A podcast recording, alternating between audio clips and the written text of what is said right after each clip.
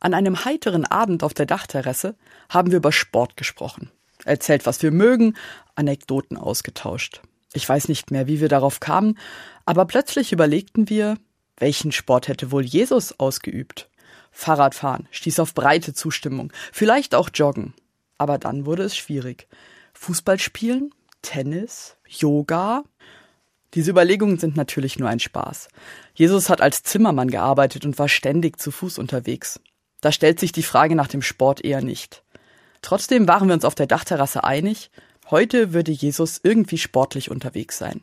Nicht nur, weil es gesundheitsförderlich ist, sondern weil Sport und Glück oft eng verbunden sind. Mit der Theologin Dorothee Sölle darf man sich Jesus vorstellen als den glücklichsten Menschen, der je gelebt hat. Was macht dieses Glück aus? Jesus war mit sich im Reinen. Sein Platz in der Welt und seine Aufgabe waren klar. Er wurde geliebt und hat diese Liebe weitergegeben.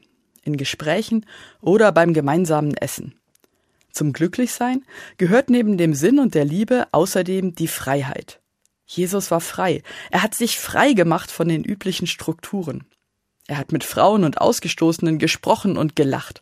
Er hat es gewagt, von der Hand in den Mund zu leben, ohne Sicherheiten.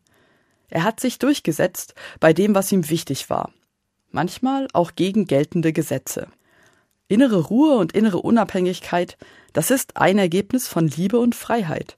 Und genau diese Mischung macht Jesus zu einem glücklichen Menschen. Darin ist er mir ein Vorbild.